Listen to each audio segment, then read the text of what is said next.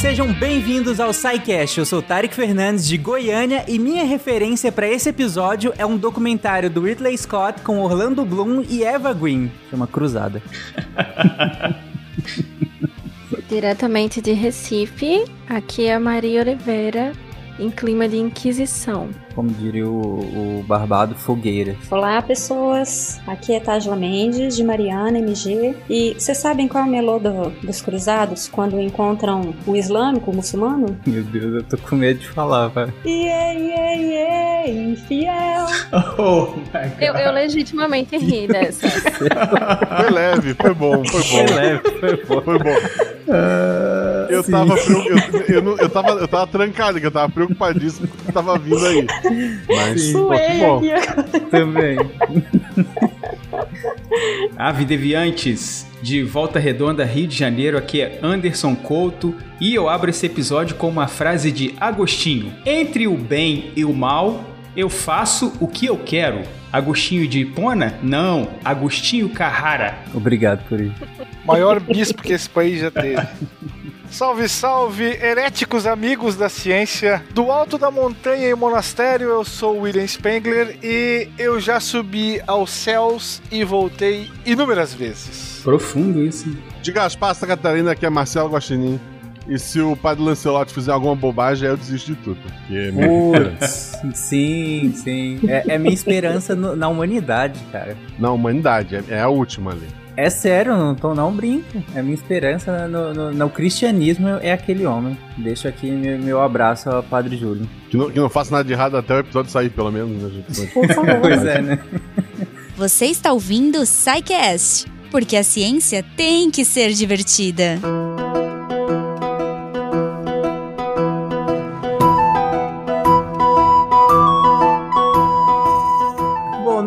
Primeiro episódio nós abordamos aí todo o arco, né, do que nós chamamos de cristianismo primitivo, que justamente para que nesse episódio nós focássemos no cristianismo medieval. E aí eu queria justamente começar situando os ouvintes onde nós paramos no episódio anterior, até porque eu vi que é, depois da publicação do, do daquele episódio gerou uma certa confusão em alguns ouvintes em relação a, ao momento em que nós encerramos e algumas coisas que até cobraram que a gente não falou disso e daquilo, que na verdade está nesse episódio de agora, porque faz parte do, do que a gente separou como cristianismo medieval, que é hoje, e não no cristianismo primitivo. E aí algumas pessoas cobraram algumas coisas que a gente não, não tinha falado, e a gente até comentou, não, mas calma lá, no próximo episódio. Então, justamente pra gente é, encerrar esse, o, o episódio anterior, eu queria comentar sobre onde nós paramos e onde nós vamos começar hoje. Foi o SciCast 4 425, né? Cristianismo primitivo.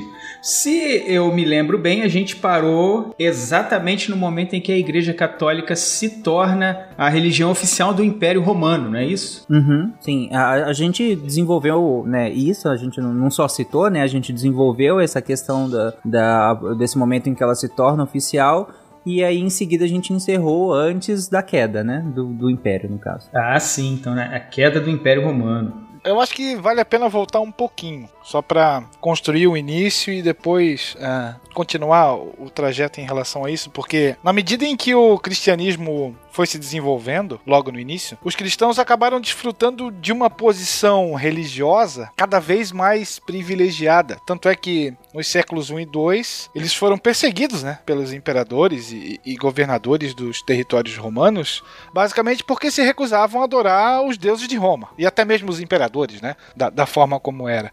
Nós vamos ter as, a primeira grande perseguição, da qual nós comentamos de forma bem rápida, foi aquela orquestrada pelo imperador Nero, que supostamente colocou a culpa nos cristãos pelo incêndio de Roma. E a última e talvez a maior das perseguições se deu entre 303 e 305, é, já com o imperador Diocleciano, na qual ele autoriza a destruição de igrejas, apreensão de livros sagrados e execução de, de, de adeptos né, ao, ao cristianismo. É, mas apesar de todos esses essas intempéries, essas perseguições e tudo mais, a doutrina cristã aos poucos ganha cada vez mais força, de forma que a igreja, entre aspas, começa a se organizar e começa a resistir silenciosamente porque igreja é uma palavra de origem grega que significa assembleia, né? Essas comunidades é, aos poucos adquiriram líderes que foram chamados de bispos. Esses bispos é, começaram a, a, a discutir e a elaborar uma doutrina única, baseada é, a princípio nos testamentos da, da vida de Cristo e nos, nos chamados Atos dos Apóstolos e nos comentários sobre estudiosos desses textos. E no século IV, agora sim, com o Império Romano já começando a, a sentir os primeiros sintomas da grande crise que viria a, a destruí-lo, né, como entidade política unificada, o cristianismo começou a ser beneficiado. Constantino, através do Edito de Milão em 313, reconheceu o cristianismo como religião. Talvez aqui era uma forma de, de conseguir apoio de um grupo enorme de cristãos para um império cada vez mais é, atolado em problemas. E a partir dali, o cristianismo torna-se a religião oficial, aliada e sustentada pelos representantes do poder. E vale salientar também, né, William, que a queda de Roma, a queda em especial desse lado ocidental do império, ela vai ser muito menos épica do que acaba aparecendo em alguns textos da época e vai ser muito mais gradual e lenta do que necessariamente uma tomada violenta e, uau, num dia Roma estava lá, no outro ela simplesmente caiu. Não, é um processo muito mais longo e demorado, em que Roma vai basicamente ruir, né, a partir das próprias estruturas que começam a colapsar. E no meio disso tá a Igreja Católica como o que surge, né, depois dessa queda. Mas sempre vão salientar que vão ser inúmeros fatores os responsáveis pelo, pela queda do Império, além do que simplesmente as invasões germânicas. Perfeito. A questão das rupturas e das permanências. É, desde, desde o século III o Império Romano já, já veio iniciar esse processo, esse longo processo, como a Maria falou, de desestruturação né, interna. E aí vão ter várias tentativas de reorganizar, né, antes de, de chegar a esse declínio total. Então, o, o Diocleciano ainda, né, entre que, que, governou, que foi imperador entre 284 e 305, ele divide o império em duas partes, né, a, a parte oriental e ocidental, para tentar facilitar o controle das regiões. Né. É, essa crise, que era uma crise política, econômica e social, vai fazer, né, ainda existente vai fazer com que Constantino, em 324, divida, divida é, crie né, uma capital no Oriente, fundando Constantinopla. Em 395, Teodósio I divide definitivamente o império em duas partes: né, o Império Romano do Ocidente, com capital em Roma, e o Império Romano do Oriente, com a capital com Constantinopla como capital. E tentando, né, antes ainda do ano de 380, tentando manter a paz e universalizar ali os campos políticos e religiosos, ele já havia, o Teodoro já havia convertido o cristianismo, então, em religião oficial do Império Romano, né, através do, da Tessalônica, e em 391 ele vai proibir cultos pagãos e ordenar o fechamento de templos e a perseguição dos seguidores, ou seja, a gente tem uma virada. E a igreja cristã começa ali a, a se alicerçar como a base do que ela vai ser no, no, período medieval. E essa crise pela qual passava o Império Romano, ela vem principalmente pela dificuldade de preservar suas extensas fronteiras, proteger das tentativas de invasões dos povos chamados bárbaros, né? Isso demandava gastos com exércitos, funcionários administrativos, manutenção da infraestrutura, estradas principalmente, né? Fortes, muros, alimentos para os soldados. E conquistar novos territórios vai começar a se tornar inviável. Roma passa então a adotar a, uma política cada vez mais defensiva e menos expansionista, né, dando início ao que a gente vai chamar de Pax Romana. Vai ter, assim, cada vez menos é, escravos também, uma vez que está conquistando menos territórios, então menos pessoas para trabalhar ali, principalmente na produção, na, na manutenção dessa estrutura de, de extensão do território, né, das estradas e fortes, enfim. E com essa mão de obra escassa, né, a gente começa a, a crise vai se é, vira uma bola de neve, né? Vai se intensificando. Em meio a essa grave crise de abastecimento de alimentos, crise econômica, né, sem muito, muitos recursos para defender as fronteiras e manter os domínios, o grande império acaba permitindo a entrada e permanência dos povos germânicos. Assim, a invasão germânica ela vai se dar tanto por, por ações bélicas de conquistas, né, assim como o saque às cidades romanas, como também com a autorização, com o aval né, do império para que eles possam ali fazer um, um trabalho é, de ajudar na manutenção do que já existe. Então, a gente vê que esse processo ele vem de crises atrás de crises e chega um momento que fica insustentável manter né, todo esse, esse vasto império e há necessidade até de fechar alguns acordos com, esses, com alguns desses povos chamados bárbaros, que alguns deles entram em território romano de forma pacífica. E é interessante, Angela, que parte desses que você fala que de, de, de cultura germânica também se converteram ao cristianismo, né? Exatamente. A gente vai vendo principalmente aí que vão se converter ao cristianismo visigodos, vândalos, suevos, ostrogodos e principalmente vão se converter ao cristianismo arianista. Não sei se vocês lembram do cast anterior, né? A gente falou sobre uhum. a, a, questão ariana, né, que Ario não considerava a condição divina, né, de Jesus, foi excomungado e muitos desses povos bárbaros que vêm, né, que adentram o Império Romano aí, eles vão se converter ao cristianismo, mas ao cristianismo arianista. E aí isso já, já gera aí também um certo estranhamento, né, com, com os romanos, que seguiam o cristianismo com base no concílio de Nicéia, né, que determinava a natureza divina e, e, e, humana de Jesus Cristo. Então isso já é um fator aí de, de problema, né, já é mais um dos fatores de problema dessa relação entre os romanos e esses povos chamados bárbaros, que vão intensificar, né, esse momento de desestruturação do império e vão acabar fazendo, junto com tantas outras questões, com que Roma, né, seja tomada e esse Império Romano do Ocidente vem a ruir. Mas como Maria falou, sempre pensando nesse processo longo, muito longo, né? Nada uhum. de um dia para o outro. É interessante, e aí vocês é, corrijam minha análise caso esteja incorreta, mas para mim é, é, é, muito interessante ver a força do cristianismo nesse período, porque tanto é, se torna a religião oficial do Império Romano, como os, os povos que adentram ao Império também acabam aderindo ao cristianismo cristianismo, claro que, como a Tajla colocou, não necessariamente a, a, as mesmas vertentes, e aí já, já começa. para mim, o, demonstra força justamente se você já ter brigas internas, porque nada tão forte tem tantas brigas internas, né? Pelo menos eu acredito que não. Apesar da, da proibição de, das chamadas crenças pagãs, elas jamais vão desaparecer. Imagina, você tem uma tradição muito antiga, isso não vai simplesmente é, ser esquecida de um ponto X dali em diante não dava para desaparecer, né? E os representantes do cristianismo sabiam muito bem disso. É, apesar de muita gente ter sido uh, obrigada a, a se converter oficialmente, ali por debaixo dos panos, as escondidas, aquelas práticas é, de crenças antigas, elas se mantinham. E tanto é que muitas das práticas pagãs foram misturadas às práticas cristãs, ganhando uma nova aparência, vamos chamar assim, né? Você vai ter, por exemplo, na Itália, um culto muito popular em torno da Virgem Maria. Mas se você buscar ali as raízes mais antigas, são traços pagãos lá que cultuavam Vesta e Ceres, que eram deuses romanas. Então você vai ter os santuários dedicados a, a essas deusas, eles acabaram sendo cristianizados, sendo dedicados então a Maria. É, Santo Antônio, por exemplo, tomou o lugar do, do Netuno Equestre, que era o deus das, das corridas do, do grande circo.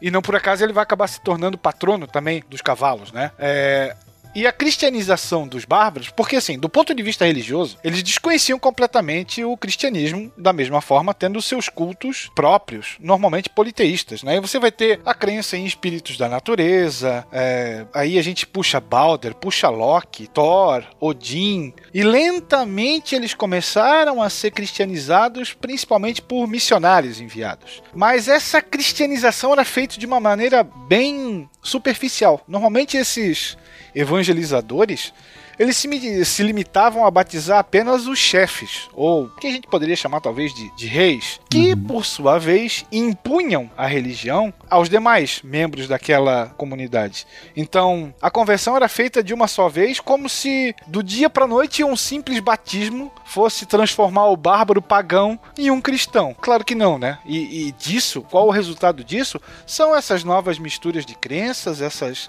novas adaptações religiosas Muitas vezes a figura do Deus Pai vai estar muito associada à figura de Odin, o principal deus da, da tradição germânica, por exemplo. Então você vai ter uma adaptação de cerimônias, uma adaptação de, de sacrifícios, sem desgrudar completamente daquelas raízes que você já carregava de muito tempo. Uhum.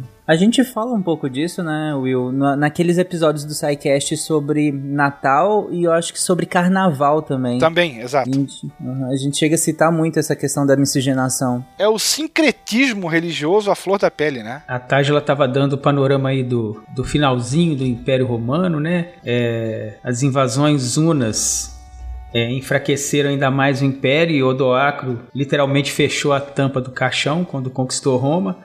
É, e aí eu, eu ia comentar a respeito das rupturas e permanências, que foi o que a, a Maria também colocou, que não é de uma hora para uhum. outra que o império se encerra e se inicia a Idade Média, né? É, algumas rupturas causam a queda do Império, mas algumas permanências, alguns modos de vida e modos de pensamento já vigorantes no Império Romano permanecem, formando já o cenário aí do que seria a Idade uhum. Média. Então houve isso? Uma cachorra enterrada em latim. Então é proibido?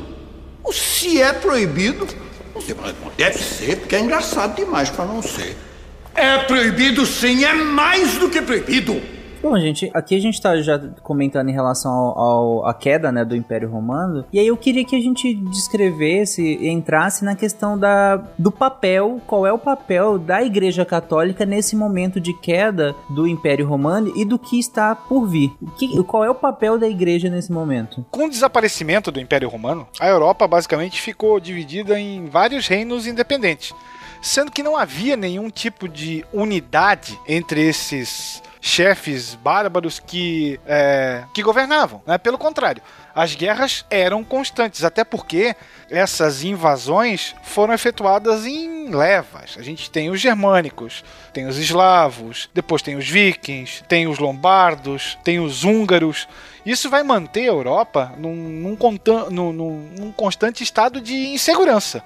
E a igreja talvez foi a única instituição que conseguiu sobreviver na Alta Idade Média com algum tipo de, de unidade interna. Uhum. Então, em cada reino havia os bispos, ou talvez mosteiros, é, para discutir, decidir questões relacionadas à fé ou questões administrativas. Existiam os concílios, que eram reuniões de bispos e representantes da, da religião. Então, o poder e o prestígio da igreja acabam também é, é, aumentando ou estando ligados com as riquezas que elas começam a acumular. Então, em todos esses reinos, a igreja é, adquire bens, ou pelo menos adquire direitos, se tornando, por exemplo, uma grande proprietária de terras. Né? É, os principais líderes religiosos provinham de famílias ricas, de famílias nobres. Então você tem uma influência espiritual e uma influência material se mesclando, se tornando algumas vezes um verdadeiro poder paralelo nesses diversos reinos medievais. E também do caráter de legitimação, né, conferido pela igreja aos governantes, que acabava pesando ainda mais essa influência política exercida pela igreja, por conferir uma, uma legitimidade no momento e no, no lugar em que as estruturas de poder e as esferas de influência elas vão estar em constante mudança. Então, para quem está tomando poder, para quem está de alguma forma mexendo, né, oscilando essa balança, ter a Igreja Católica como uma forma de legitimidade é também uma das vantagens oferecidas por essa, essa relativa homogeneidade, né, cultural barra religiosa, partindo desse lado católico. Foi uma troca no, no ponto em que a Igreja Católica se aliou às lideranças germânicas, né, e eu, eu só queria pontuar, fazer um, um rápido parêntese nesse ínterim aí, é, lembrando que tinggi no Oriente o Império Romano havia se dividido, vocês lembram, né? Então, o Império Romano do Ocidente e Império Romano do Oriente. No Oriente, o cristianismo já teve uma configuração um pouco diferente nessa permanência aí. O Império Romano do Oriente não ruiu junto ao Império Romano do Ocidente, ele permanece por mais uns mil anos aí. E o cristianismo no Oriente ele está diretamente aliado à figura do imperador. A Maria falou sobre a importância para esses, esses reis germânicos né, de, de se aliarem à igreja para poder contar com esse apoio e ter essa, essa legitimação da, da, da igreja, né, dos seus governos. E para a igreja também era extremamente interessante, porque era garantia de manutenção, né, e de expandir também, né, o cristianismo fortalecer a igreja cristã e junto com o apoio desses reis germânicos, né, uma vez que, que eles vão mesmo então controlar esse território né, que era de, de domínio do Império Romano anteriormente. Então era uma troca. O Anderson começou a falar isso, sim, só lembrando desse detalhe, né? Era, era um jogo de troca mesmo. Era, era interessante a igreja e era interessante também para esses povos germânicos se aliarem. E essa associação né, entre eh, os poderes político e religioso, né, nos aí do, do século V, principalmente vai possibilitar que de alguma forma ambos interferissem em assuntos um do outro, né? Uhum. É, embora não sem resistência, né? A gente tem a questão das investiduras mais à frente a gente fala, mas que é, e, e, é isso que o Anderson disse. Enquanto aqui havia essa relação tão direta entre a é, essa essa interferência, né, em assuntos uns dos outros aí política e religião, no Império Romano do Oriente havia uma, uma separação muito clara. Voltando para o Ocidente, né? É, os primeiros povos que, que assumiram, que se converteram à religião cristã, à religião católica, a igreja cristã de Roma, melhor dizendo assim, né, o cristianismo niceno, foram os francos. Os francos já haviam sido unificados, né, pelo Clovis, que assumiu a religião cristã e deu sequência à formação do que no futuro seria o, o Sacro Império Romano Germânico. É possível perceber bem isso, né? Em determinados momentos, por motivos muitas vezes puramente políticos, a igreja vai se aliar com governantes bem influentes. Talvez o, exemplo mais é, fácil de se visualizar seja justamente esse da, dos francos da dinastia carolíngia, lá nos séculos 8 e 9 o que vai garantir uma posição de extremo destaque da igreja nos reinos franco, no reino franco, melhor, e também na Itália, né? Em outras situações, os papas vão disputar com os representantes do poder terreno para garantir a sua supremacia sobre os reinos medievais. Então, ora você é meu amigo, ora você é meu não inimigo, mas o meu adversário, né? Principalmente ali entre os séculos 11 e 14, você vai ter inúmeros conflitos entre papas e representantes do, do poder civil, né? Alguns papas, inclusive, chegaram a liderar exércitos nessa jogada toda. É, vocês colocam que, principalmente, acho que o Will colocou, né, que principalmente nesse início da Alta Idade Média, a, a o benefício para os reis germânicos de se, de se aliar à Igreja Católica é justamente, como a, a Maria colocou, uma, muito uma questão de legitimidade, né, obviamente, mas também questões muito práticas práticas, né? Questões práticas porque a igreja vinha organizando, por assim dizer, né? É, um, uma certa oficialidade. Eu não sei se eu estou me expressando bem. É que a igreja tinha estrutura organizada desde de, de antes do fim do Império Romano e eu acho que os reis germânicos se aproveitam dessa estrutura para governar também. No caso, né? uma estrutura burocrática, tu diz. Isso, perfeito. Eu estava pesquisando essa palavra mentalmente. Tanto é que no início do século XIII, por exemplo, a autoridade autoridade da igreja era plenamente reconhecida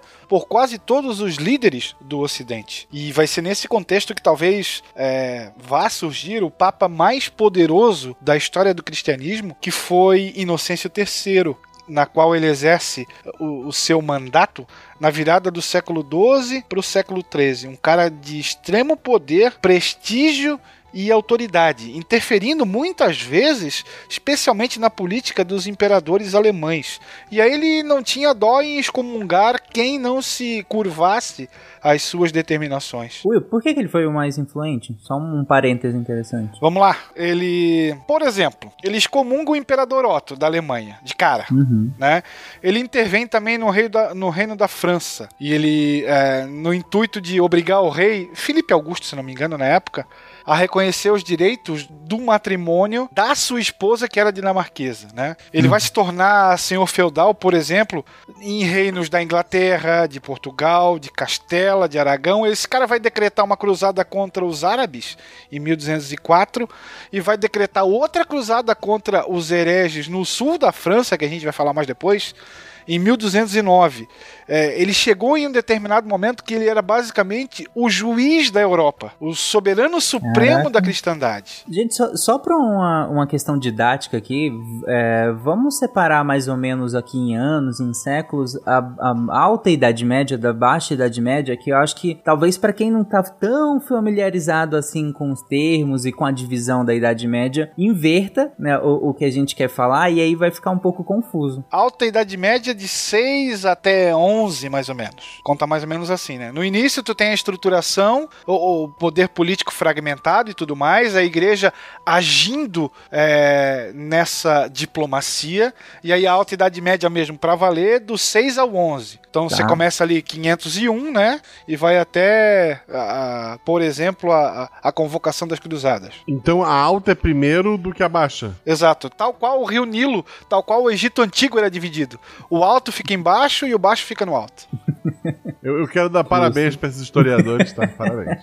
Justo, justo. Mas é, pensem no caso de alto como quase como ascensão e baixo como isso. decadência, por assim dizer. Mais né? ou menos isso. Começa lá em cima e depois é só ladeira abaixo.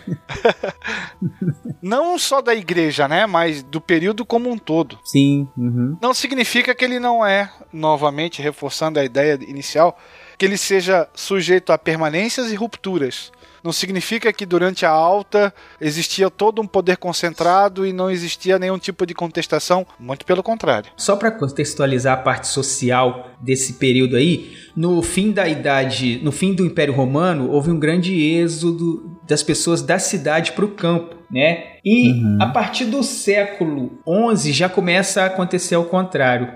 Acontece um crescimento das cidades, né? A vida urbana vai, vai dando uma complexidade maior às relações sociais também. E a igreja tem um papel fundamental nessa, nessa questão aí. Mas aí a gente vai ver mais um pouquinho para frente também, como é que eu posso dizer? Como é que a igreja se consolida nesse momento aí dentro da vida da Idade Média? Bom, gente, agora vamos entrar, já que a gente deu essa essa até a retrospectiva em relação ao episódio anterior, ali descrevendo o final do, do, do, do Império Romano, e o que a gente chamou até então de cristianismo primitivo para dar origem a esse cristianismo medieval, né, que a gente comentou até agora. Mas vamos falar mais especificamente aqui de uma base teológica mesmo, uma base filosófica, tanto do desse período, que é claro que, que se confunde com a própria base filosófica da Igreja Católica em si, da Igreja Cristã e do cristianismo desse período, né? E aí, claro que nós vamos citar nomes bem conhecidos e proeminentes aí de todo mundo que já estudou isso na escola, como Santo Agostinho, São Tomás de Aquino e tudo mais, né? Vamos lá. Para o cristianismo é, que a gente pode chamar de primitivo, né? É, a, a, grande maioria né, enxergava a fé como a mais pura fonte de verdade, se opondo, inclusive, e inferiorizando o pensamento científico e filosófico, né? Alguns grupos mais extremistas vão chegar a atacar é, escolas, centros de pesquisa, porque consideravam o pensamento científico, filosófico como uma porta aberta para a dúvida, né, o pecado, a heresia. Não tá errado, né? tem muita gente que pensa assim, inclusive, né?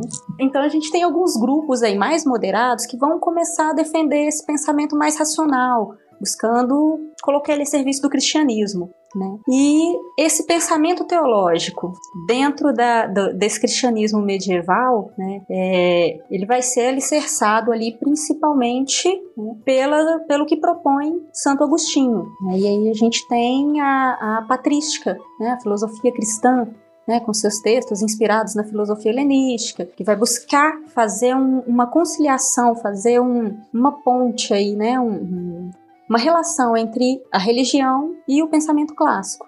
Agostinho desenvolve, inclusive, a ideia do maniqueísmo cristão, né, que é a ideia de dessa de, de se opor bem e mal, luz e trevas, alma e corpo. E aí com Agostinho a gente tem basicamente a inauguração, né, dessa patrística que vai funcionar a partir dos escritos dos padres da igreja e esses padres vão fazer essa ponte. Então, aqui no caso tem o Agostinho, mas diversos outros é, padres da igreja, né, como vão ser intitulados, vão trabalhar com outros autores. Então, Platão, Aristóteles, e vão incorporar as ideias desses filósofos, fazer uma espécie de revisitação e de interpretação da teoria desses de forma a conseguir uma base sólida, racional e argumentativa para o cristianismo, num contraponto a essa fé que não, não se equipara à ciência, a essa fé que é a fé por si só, sem nenhum fundamento racional. Então,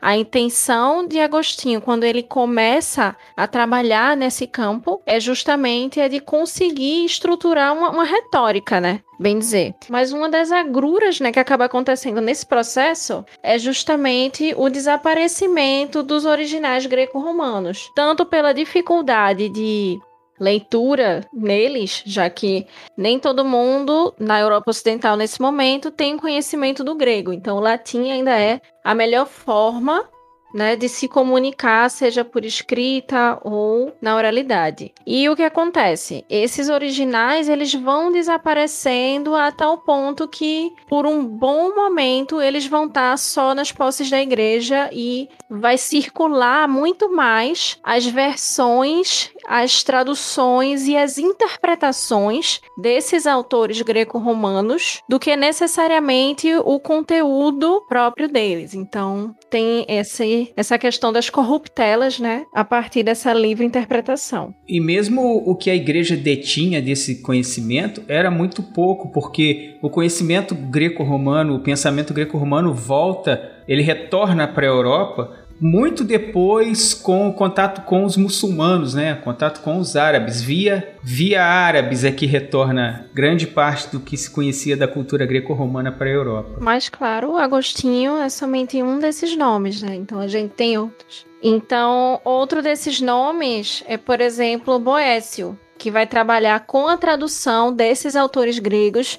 devido a essa impossibilidade, né, que a gente estava é, conversando agora há pouco, e essa dificuldade de tradução desses textos para o latim. Então, o Boécio vai iniciar um processo de tradução e de simplificação que, infelizmente, ele não chega a completar. A gente tem outros nomes, como, por exemplo, Cassiodoro, que vai trabalhar e vai inaugurar aquela tradição que a gente tanto ouve falar do copismo, né? Dos monges copistas que vão ajudar a elencar e estruturar essas obras de forma que elas sejam distribuídas em outros monastérios, em outras abadias e por aí vai. Cassiodoro, o patrono dos alunos que fazem cola, né? Para as provas. Não é cola, é transcrição direta, citação direta. Tá na BNT.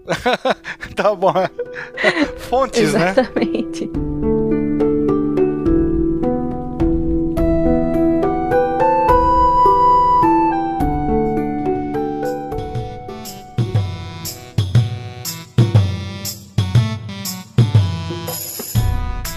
Seria interessante tocar um ponto aí ainda sobre Santo Agostinho, é com relação à sistematização que ele fez do manique, maniqueísmo dentro do cristianismo, né, do conceito do bem e do mal, de duas forças antagônicas, dois, dois poderes que, que estão a todo momento disputando a hegemonia do universo, é, isso também é uma concepção que, que vem da Bíblia em certa, certo ponto, mas foi aprimorado no pensamento de Santo Agostinho, né?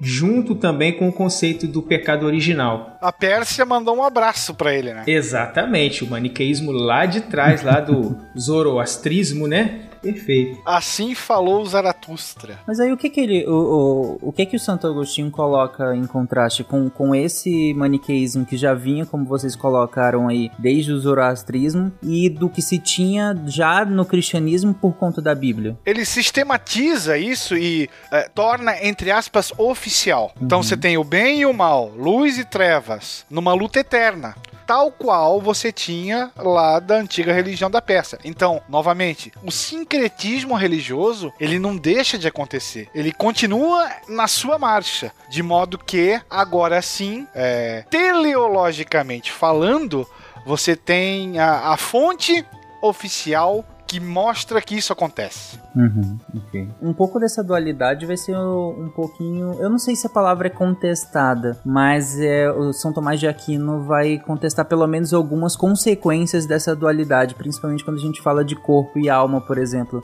de, que ele tinha influência muito mais aristotélica, mas enfim, aí a gente descreve um pouquinho mais pra frente, né?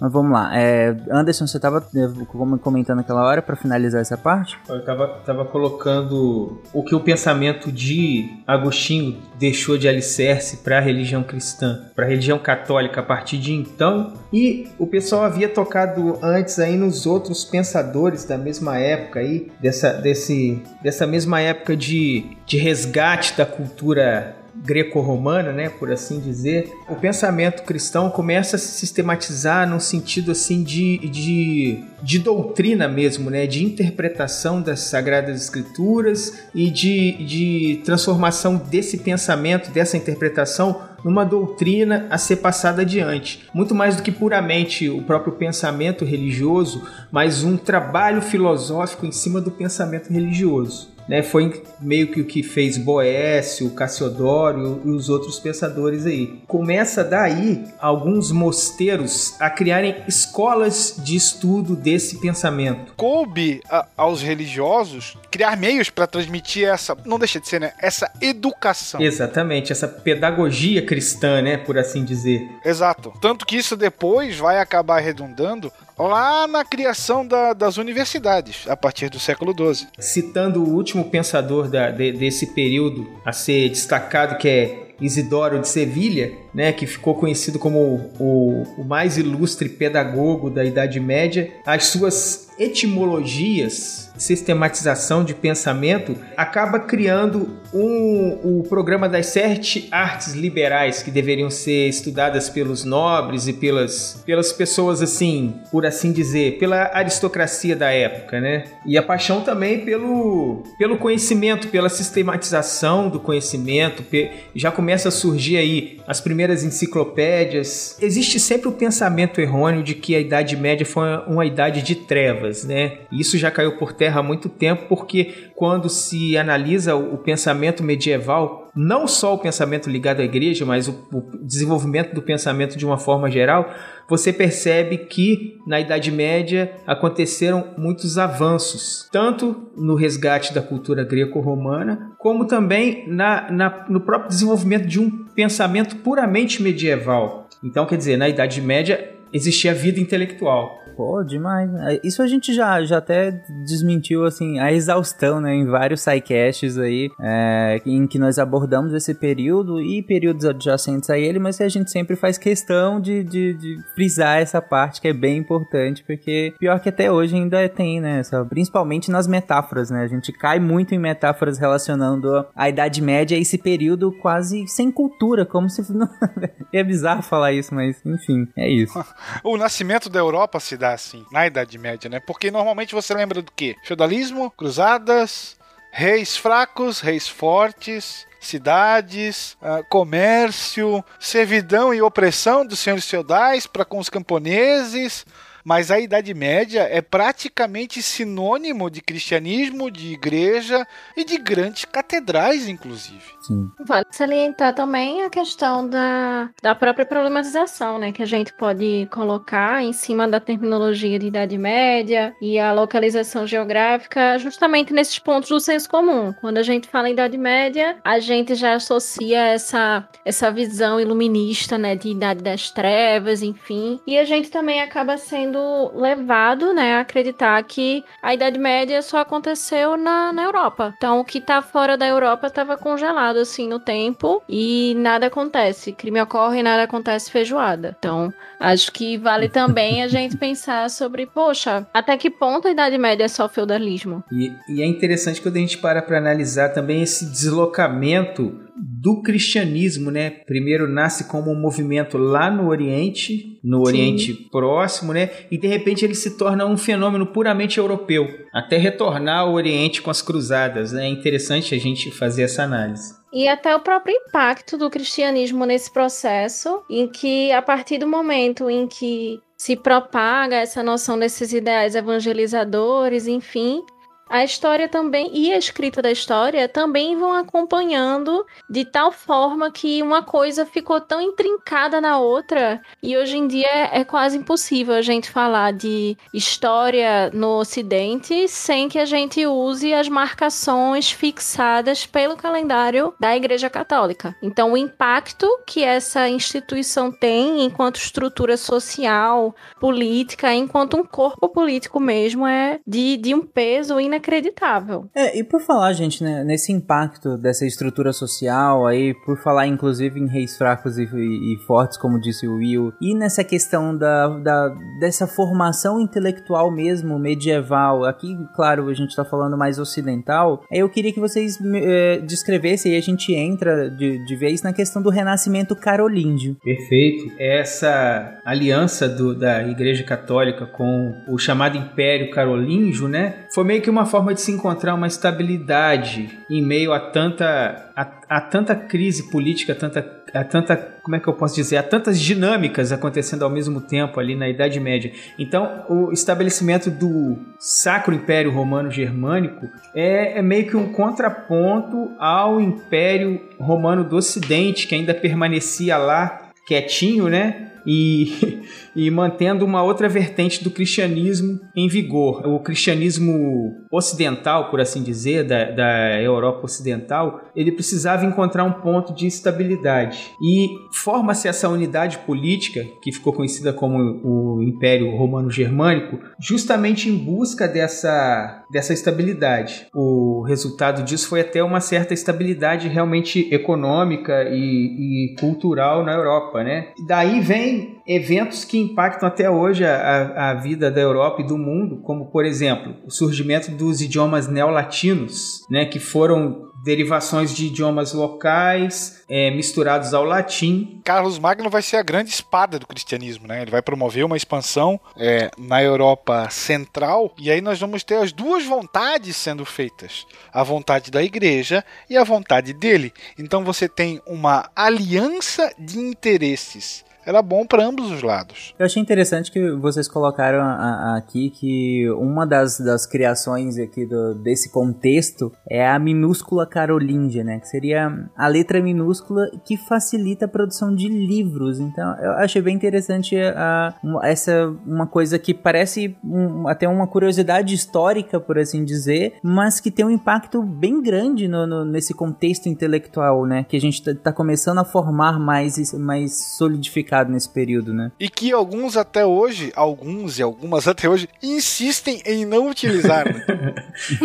eu, eu, sou um Sim. deles. Credo. A gente tem que partir que nessa época você não tem imprensa.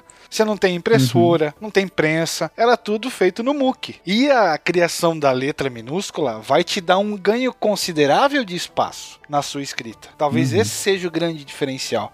Então você consegue mais é, em, em, menos espaço. Imagina colocar tudo caixa alta. Fica um negócio, né, que salta, letras garrafais, salta aos olhos. O minúsculo já te possibilita o, o, encadeamento de letras e palavras de uma outra forma.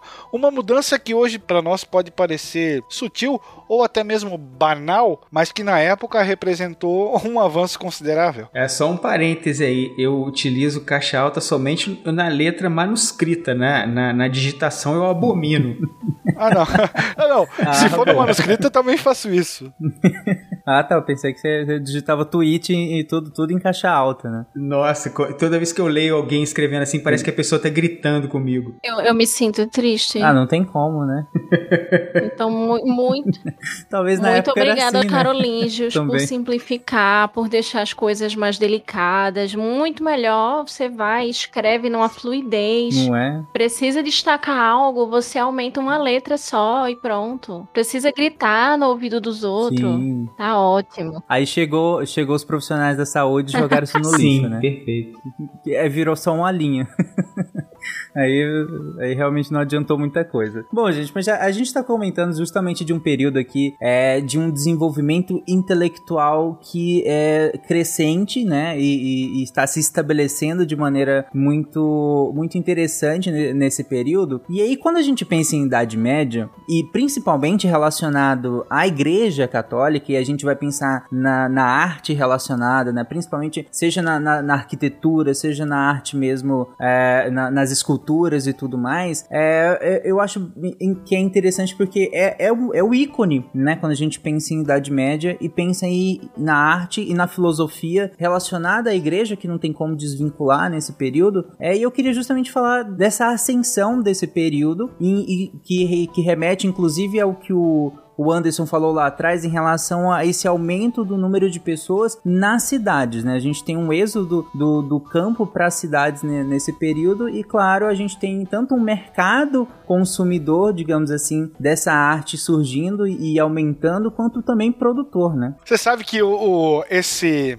desenvolvimento das cidades, especialmente depois do século XI, vou fazer um, vou puxar um parênteses aqui, acaba colocando em evidência as profundas desigualdades sociais e econômicas que existiam, né, aos olhos de todo mundo. E aqui a gente começa a ter um movimento, ou alguns movimentos, que foram considerados heréticos, porque questionavam justamente isso. Então, é, você tinha o, o legítimo é, faço o que eu digo e não faço o que eu faço, porque aos olhos dos leigos fica cada vez mais visível a diferença entre o que os representantes da igreja pregavam, vamos lá, humildade, amor, fraternidade, e o que realmente eles faziam, acúmulo de bens e riqueza material. Aí você tem aqui justamente o benefício da dúvida ou a semente da dúvida sendo plantada. Peraí, como assim? Então, a cidade, o meio urbano, será um meio contestador por natureza. E a igreja, num primeiro momento, não estava preparada para isso. É interessante, né, que eu coloco, Will, porque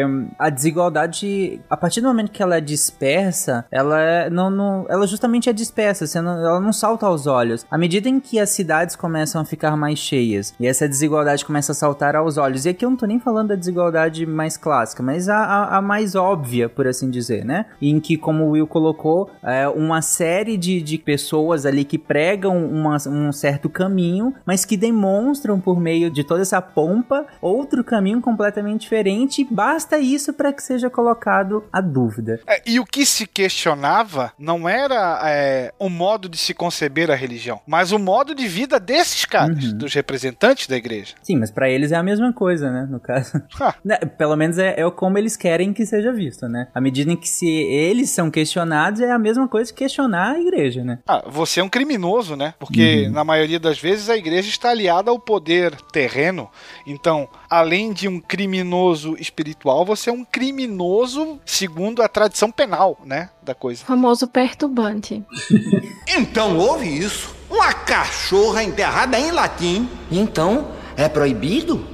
Se é proibido, deve ser, porque é engraçado demais para não ser.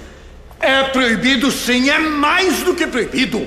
E por falar em tradição penal, é nessa época que surgem as universidades, né? A partir do ano 1000 ali, né, que se consolidam as universidades. É, a Universidade Medieval, o ano 1000 o ano 1000 merece um cast todo pra Legal. ele. Que você tinha aquela ideia de fim dos tempos, fim do mundo, dali depois vem o milenarismo, dá pra discutir bastante coisa. Hein? Ah, que seria, pior que seria legal, né? Ótimo título de episódio, inclusive, né? Ano 1000. É, mas a, a criação da universidade medieval acaba se tornando a maior expressão cultural desse período aí, é, logo após o ano 1000. A universidade, por assim dizer, lá no início, né, era uma corporação que englobava englobava a totalidade dos mestres e estudantes de uma cidade. Então era onde o conhecimento era construído uhum. e discutido e, e etc.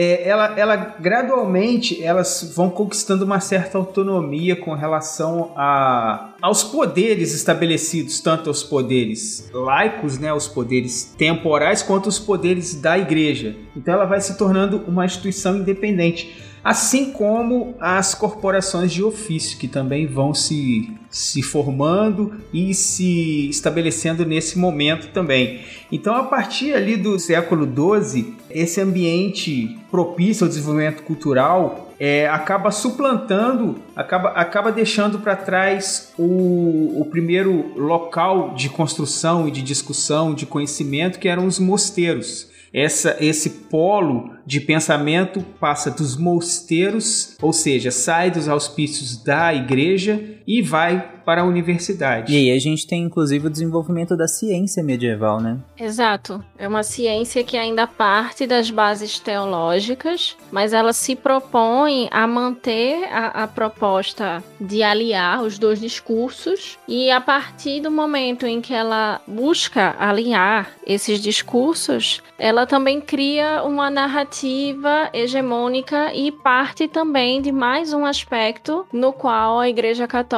vai estar ditando, organizando, estruturando, investindo e organizando, né, as regras sociais vigentes. É, é uma ciência com bases ainda, como você coloca, né, com bases teológicas e tudo mais, até na filosofia do, do que a gente está discutindo aqui, mas não deixa de ser ciência, né? Não deixa de ser ciência, não deixa de ser a base da de toda a ciência que a gente conhece hoje, inclusive, né? Exato, principalmente na estruturação, na questão da metodologia e da própria estrutura estrutura da universidade, né? O modelo da universidade, que vai ser, claro, modificado, aprimorado, enfim, mas ele vai basicamente descender desse modelo da universidade escolástica medieval. E essas universidades sempre contaram com o incentivo dos papas, e é claro, os professores, de modo geral, eram homens com formação religiosa. Talvez o maior deles, o maior defensor né, do cristianismo, e talvez o cara que vai se tornar o mais famoso pensador é, do direito canônico seja o nosso conhecido Tomás de Aquino. Boa. E aí eu queria justamente que a gente entrasse na, na, nessa questão do seu Tomás de Aquino, né? E o, a influência dele no cristianismo. Quem foi, gente, São, São Tomás de Aquino e qual foi a influência dele no cristianismo? Eu já tinha até comentado um pouco lá atrás sobre a, a influência do Aristóteles, né? Na, nas ideias, no pensamento do São Tomás de Aquino, é, e que ele venha a ser tão importante assim para a base do cristianismo filosófico. Tomás de Aquino foi um professor professor universitário, né? Professor da Universidade de Paris ali e filósofo e o, o, o cristão medieval, o pensador medieval mais influente, de maior destaque assim, na tradição filosófica ocidental. Né? O, o que ele queria, na verdade, era organizar os argumentos, os pensamentos da, do cristianismo, tendo o apoio da obra de Aristóteles, em busca de argumentos que explicassem a fé cristã à luz das argumentações de Aristóteles. Ele retomava o, os princípios básicos da lógica aristotélica e aplicava aquilo aos conhecimentos, ao estudo tradicional das escrituras e do cristianismo, da fé cristã de um modo geral. Ele fazia um arrazoado ali com, com, da filosofia com a religião. O grande tchan do, do Tomás de Aquino vai ser a questão da diferenciação que ele vai fazer entre o ser e a essência. E aí a gente cai direto na metafísica, né? É, ele uhum. discute ali é, o ser em geral e o ser pleno, que seria o, o Deus cristão. E aí a gente tem até uma discussão é, em relação à é, imaterialidade desse Deus, né? E as imagens que se, faz, que se fazem dele é, como um ser único, pleno, né? E a sua divindade. Talvez o retrato mais puro da filosofia medieval. Então, esse Deus cristão é o ser e o fundamento de todas as outras realidades, de todas as outras essências, já que todas partem dele, desse ser divino. E aí o pensamento do Tomás de Aquino vai acabar se tornando a filosofia oficial da Igreja Cristã Ocidental. Tanto é que se a gente lembrar lá do, é, do Galileu e das suas experiências é, na, no campo da física, ele vai ser condenado por dizer é, coisas diferentes daquilo que a igreja professava, coisas essas baseadas no pensamento do Tomás de Aquino, que se baseava, por outro lado, no pensamento aristotélico. A questão de você soltar a, a força da gravidade, se você soltar dois objetos, né, de cima da lá, a experiência famosa que ele faz da Torre de Pisa, que ele solta uma bola de 5 quilos e uma bola de 1 quilo, por exemplo. E aí se dizia que a de 5 quilos cairia mais rápido porque ela era mais pesada. E ele chega e, ó, vou soltar as duas aqui e aí o que que acontece? Né? As duas caem, caem ao mesmo tempo. Imagina na época, né? Tipo, o que vocês vão fazer hoje? A gente vai lá ver ele soltar duas bolas de peso diferente. não inventaram a Netflix ainda. Exatamente. Mas o, o São Tomás de Aquino, inclusive, ele tem. Ele. Ele fala muito sobre essa questão do movimento, né? É, ele até usava. Porque pro, pro São Tomás de Aquino, e aí, se eu não tô enganado, em, em contraste a Santo Agostinho, a razão, ela não era necessariamente oposta à fé, né? Você precisava da razão para embasar a, a, a, fé, por assim dizer. Para explicar a fé, muitas vezes. É. Né? Pra, pra você atingir, olha só que bonito, o coração do leigo. Uhum. Então você utiliza desses instrumentos, claro, em benefício da doutrinação cristã católica. Sim, sim. É, para ele a ideia de Deus é, não é uma ideia muito óbvia, não é, não é como se fosse é, extremamente óbvio que se que Deus é e, e, e ponto final. Você tem a razão para poder explicar isso. E aí ele entra essa questão do, do, do movimento, né? É, que, que tudo é movimento. E quem deu o primeiro passo, por assim dizer, quem deu o primeiro movimento, quem deu a primeira força, essa seria, seria Deus, né? É Deus que deu. Deus é o princípio dinâmico dinâmico, né? Exatamente. Então, é... E, e, é interessante porque parece que, ah, ok, mas isso é muito contrastante com, com o que o Santo Agostinho tinha, né? Em relação a é, essa razão para explicar ou para embasar a fé, né? Coisa que, que para ele não, não, não, faz muito sentido, né? Não, você não precisa da, dessa explicação toda, né? Ou tô errado? Sim, sim. E tanto é que rola aí é, um, plot twist no, no, nessa questão da filosofia medieval a partir do pensamento de Tomás de Aquino, propicia o desenvolvimento de uma filosofia autônoma à, à teologia. Uma filosofia que começa a se ocupar das coisas sem considerar diretamente o pensamento teológico, sem considerar diretamente, como é que eu posso dizer, a, a, a presença de Deus em, todo, em toda a dinâmica ali. Mas isso só lá a partir do século XIV, né? Mais uhum. pra frente aí. A, a, linha do Santo Agostinho girava em torno dos dualismos. Que aí, se a gente for buscar lá na herança do Platão, lá nos, nos maniqueístas orientais, né? Bem e mal, corpo e espírito, sei lá, eram totalmente separados. E aí ele vai dizer que a fé era essencial para a vida. Ou tinha, eu não vou lembrar de quem, de quem é essa frase mas era dizia mais ou menos assim: primeiro eu creio, depois eu explico. Uhum. Já o Tomás de Aquino, ele ia na contramão, colocando a razão em primeiro lugar. Então ele tentava explicar a fé por meios racionais, porque dessa forma ele poderia provar a existência de Deus. E aí vem o argumento forte que a imensa, talvez mais é lembrado quando se fala dele, né? Que é a questão do tudo está em movimento e esse movimento é causado por alguém. Aí logo é preciso que haja um primeiro motor, vamos chamar assim, né? E esse primeiro motor é quem? É Deus. Uhum. Que é o responsável pela harmonia universal de tudo. E o, o pensamento de Tomás de Aquino ainda é muito presente na base de diversas doutrinas religiosas, não só se a gente pensar no, no, no cristianismo é, estricto senso ali, mas é, em doutrinas que têm como base um pouco do cristianismo, por exemplo, o kardecismo, está diretamente influenciado pelo pensamento de Tomás de Aquino nessa questão do Deus enquanto princípio dinâmico ali, princípio de todas as coisas. E da valorização da ciência também, né? Perfeito, da valorização do pensamento racional, né? Do, do como é que eu posso dizer? De uma postura racional para tentar compreender a metafísica. Exatamente. Uhum. E é interessante que, que, por mais que você pense que o, o, o São Tomás de Aquino ele é fruto, claro, do seu meio, ele é um professor universitário, a gente tem as cidades, como a gente acabou de falar, crescendo, né? Claro.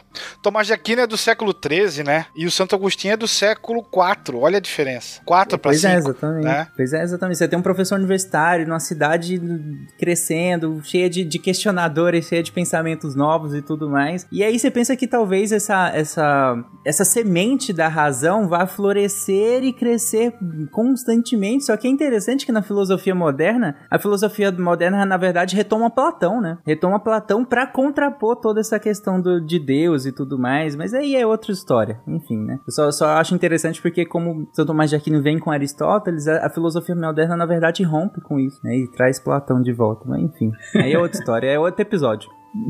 Então, com relação a outro grande capítulo da história conturbadíssima da Igreja Católica no medievo, uma das mais emblemáticas e famosas é justamente a questão do cisma do Oriente, que nada mais é do que o resultado daquela divisão, né, do Império Romano que os meninos mencionaram um pouco mais cedo, e é o resultado desse cristianismo, desse Império Romano seguindo direções completamente diferentes. Então, no caso ocidental, em que ruiu e a Igreja Católica se torna um, um dos principais se não o principal bastião cultural dessa Europa Ocidental. Por outro lado, o Império Romano no Oriente está muito bem, obrigado, por muito tempo. E vai se concentrar naquela cidadezinha que a gente vai chamar posteriormente de Constantinopla e ser o segundo grande bastião né, da cristandade e o principal né, no Oriente. No caso, localizada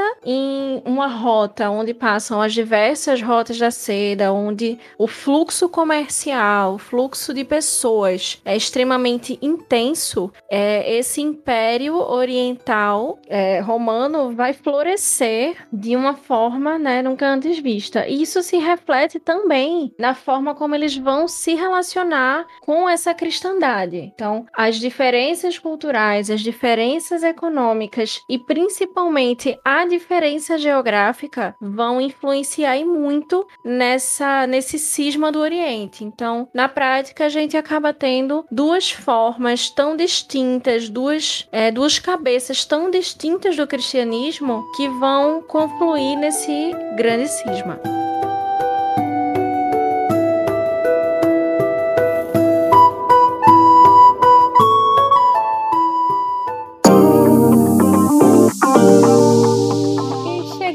A mais um Momento Cambly. Eu sou a Jujuba e estou aqui rapidamente para começar. Olha só, primeiro dia do mês, tá? Então, eu queria convidar vocês, ouvintes lindos, a conhecer o Cambly. Se você ainda não conhece, é a plataforma incrível que conecta você a um professor nativo de inglês. Olha só, no seu horário, do seu jeito, no tempo que você pode na hora que você pode, quantas vezes por semana você pode, no sotaque que você quer, no nível de inglês que você está. Então eu acho que faz um tempinho, né, que eu não apresento o Cambly para vocês, estava com saudades. Mas é sempre bom reforçar que eu acho que o Cambly é demais porque o Cambly, no fim das contas, é do seu jeito. Então, é, se você ainda não entrou, se você ainda não conhece, se você quiser, enfim, conhecer, o momento é agora porque olha só, o Cambly vai fazer esse mês um baita evento muito legal, que vai ser um evento de inglês online gratuito. Olha só. Então, a partir do dia 19 de outubro e ó, eu tô te avisando isso no dia 1, hein? Então, você tem bastante tempo para se organizar aí. Você vai poder fazer parte de quatro dias de imersão com os professores nativos do Cambly. E aí você vai ver que como é diferente, né? Como muda a forma de aprender inglês quando você fala com um professor nativo. Então, nesses quatro dias você vai ter uma aula exclusiva diferente com um professor que vai te dar um passo a passo aí para você melhorar o seu inglês e conquistar a sua fluência, tá bom? E é rapidinho, gente, para você participar, você vai clicar no link, né, que tá aí no post, ou você vai entrar no site do Cambly, que é cambly.com, e vai usar o nosso código SciCastFree. Olha só, SciCastFree. E aí você vai criar a sua conta no Cambly, tipo, sério, você vai criar seu e-mail, botar uma senha e vai receber todas as informações aí. Você vai ganhar todas essas aulas, né, que eu comentei da, da semana do English Week, e você também vai ganhar uma aula particular gratuita aí com um tutor nativo. Então você vai ter um tempinho só para você e você vai poder assistir aí a esses quatro dias na Free English Week do Cambly para poder entender como é legal, como é incrível e como que como é esse processo de imersão aí. Que eu tenho certeza que é, vale muito a pena. Então, se você quer aprender inglês, nada melhor do que mergulhar aí e trocar ideia com o professor. E, gente, eles são fantásticos, assim, sério. Você pode procurar pelo humor do professor, você pode procurar, é, sabe, por temas. Você pode pôr lá, ah, eu quero alguém que goste de videogame, eu quero alguém que goste de história, porque não? Estamos no episódio de história. eu quero um professor que goste de X. Você põe lá, você vai achar. Se o professor não tiver online naquela hora, não tem problema, você pode agendar para a hora que for melhor para você. E você faz a sua aula com o professor do jeito que você quer. Então aí, cara, você tá esperando o quê? Entra lá, SciCast Free, a gente tá esperando você.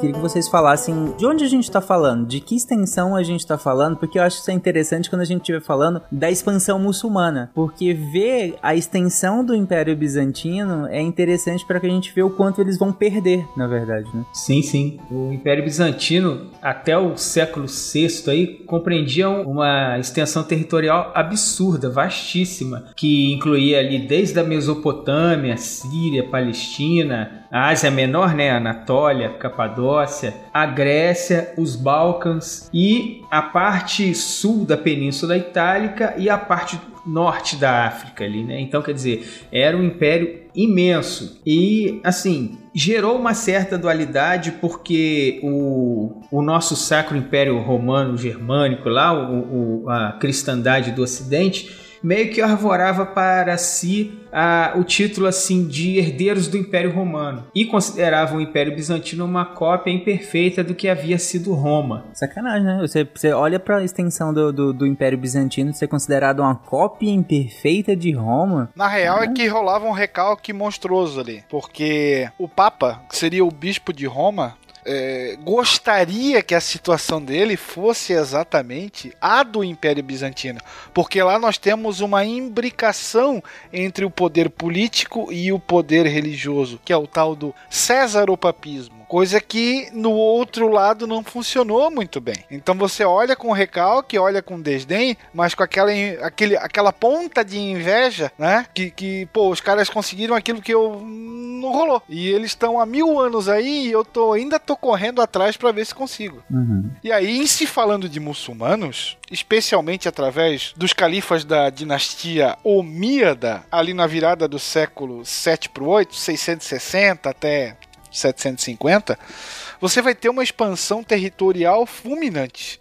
Então, Síria, Palestina, você tem a Pérsia, o norte da África, pega ali um pedacinho do Egito, Marrocos, Tunísia. Isso tudo cai nas mãos dos muçulmanos e eles, inclusive, atravessam o Mediterrâneo e chegam na Península Ibérica, né? Espanha e Portugal e no sul da Itália também. A coisa começa um pouquinho a, a fraquejar na próxima dinastia, que foi a dos Abássidas, a partir do século VIII, é, e você tem uma fragmentação mais lenta. Aí vai até 1258, mais ou menos. É, e você tem ali o, o, o, até o estreito que é batizado, né? Em torno de um dos, de um dos conquistadores, que é o estreito de Gibraltar. Gibraltar, né? exato. E aí, por que 1258? Porque tem os caras vindo a cavalo lá do leste da região da Mongólia, né? Que vão sentar o sarrafo. Uhum. Fazer eles recuarem um pouco. É interessante que você tenha a formação, agora sim, de igrejas, de literalmente duas igrejas: a ortodoxa e aquela que ficou conhecida como apostólica romana. Uhum. E é interessante porque, em que sentido elas se diferenciam nesse momento? Porque, ok, que a, as línguas acabaram se, se afastando, os sincretismos foram, foram bem diferentes da, da, dali pra frente, mas em que sentido as duas igrejas se diferenciam? Não existe um chefe só, né? Porque o Papa seria, aos olhos da, vamos dizer, do todo, o bispo de Roma. Mas tem o bispo de Roma, tem o bispo de Alexandria, depois vai ter o bispo de Moscou, entende? É, ele não teria uma primazia sobre os demais. Tanto é que é, na sequência, esses os orientais, que vai ficar conhecido depois como Igreja Ortodoxa Grega, eles acabam assumindo o título de patriarcas. Né? Você tem o patriarca de Alexandria, por exemplo, que uhum. é, é, tem. Não é jurisdição, mas tem uma área de influência específica. Aí você tem o cara que está em Damasco, por exemplo. Você tem o outro cara que está lá em Moscou. É, um não tem um privilégio sobre o outro e busca se falar mais ou menos a mesma língua em relação aos ritos dessa igreja. E talvez uma das principais diferenças sejam, ou pelo menos a, a, que é mais lembrada, seja a questão da adoração de imagens. Um dos grandes questionamentos era justamente essa, essa adoração da, das imagens, santos, né, ou imagens que representassem Deus, que representassem Cristo. Isso era criticado por parte da, da igreja oriental, dizendo que era contra tudo aquilo que o cristianismo dizia. Então você vai ter movimentos iconoclastas, iconoclastas, já diria o capitão Haddock lá do, do Tintim é, que seriam movimentos que questionavam as imagens e, e, tinham verdadeiras aversões a essas imagens. Se a gente puxar pela história, isso é bem antigo, né? É, uhum. Desde a Grécia Antiga você tem isso. É, mas aqui, na, no limiar ali da, da, transcrição do primeiro milênio, você tem algo mais forte e que depois vai servir como combustível para a própria reforma protestante lá, né? Que foi talvez uma das grandes, um dos grandes questionamentos feitos pelo Martinho Lutero, por exemplo. Então, você não precisa orar para uma estátua, porque aí o que, que você fala? Ó, oh, isso aí é idolatria, aquilo que existia antes. Você está retornando a, a práticas pagãs e isso é errado. Essa é a grande. Esse é, o, é, uma, é uma questão de interpretação, né? Sim, sim. É, é tanto que, que uh, isso é muito caro ao Islã também, né? É, essa questão da representação imagética, né? Sim, sim, sim. É bem, é bem clássico, porque não existe uma representação da figura de, de Alá, né? Sim. Alá não pode ser representado. Uhum. É, recente, recentemente não, né? Mas já faz um bom tempo já, é, em que muita gente acabou entrando em contato com esse tema por conta da, daquela confusão com Charlie Hebdo, né? Aquela revista francesa que, que retrata, né? E retratou algumas vezes o, o profeta. Sim, exato. E aí acabou gerando vários problemas, inclusive atentados terroristas, né? Em, em resposta a, a, essa representação por conta da, da, desse tema ser tão caro também ao Islã e a parte do judaísmo também, né? E como, como você colocou, Will, não só é parte da reforma, como até hoje, né? As, as linhas, as linhagens todas evangélicas protestantes, eu não sei se todas, mas pelo menos a maioria das que eu conheço ainda, se, ainda seguem mais ou menos isso, né? De não, não há essa representação é, é muito clara, tanto que não se usa crucifixos, não se usa imagens de, de santos, né? aliás, não se cultua santos de modo geral para os evangélicos protestantes, né? Mas também não se usa imagens de, nem de Jesus, nem de, nem, nem de nenhum, nenhuma representação muito clara que se, que se coloque num lugar para ser ser cultuado, né, por assim dizer. E não vai ser um movimento único, né, que vai acontecer num dia e acabar daqui a, sei lá, um ano você vai ter uma série de, de movimentos que questionam isso. Então, você vai ter de um, um, de um lado, você vai ter a defesa dessa prática do culto às imagens, que até é encaradas muitas vezes como instrumento pedagógico. Se você está uhum. falando com uma, uma grande massa analfabeta, aquilo que salta aos olhos é, talvez seja o mais indicado. Então, você resume aquilo, a, a, a palavra, aquela imagem, ou vincula tudo isso aí, né? É, já o lado oriental diz que não, que isso é errado, que não, é, que não faz parte da essência cristã que isso ocorra, até que finalmente nós temos a separação desses dois ramos.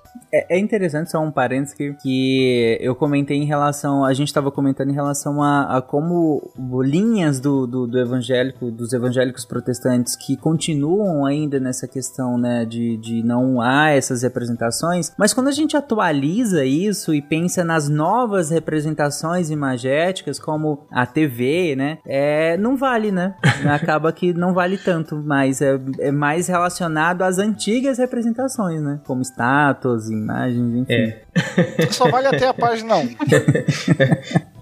Acho que não, não, houve essa atualização, né? Acaba que essa questão da, da iconografia para o, os, os evangélicos está mais ligada à parte da liturgia mesmo, né? Pelo que eu, pelo que eu observo, assim.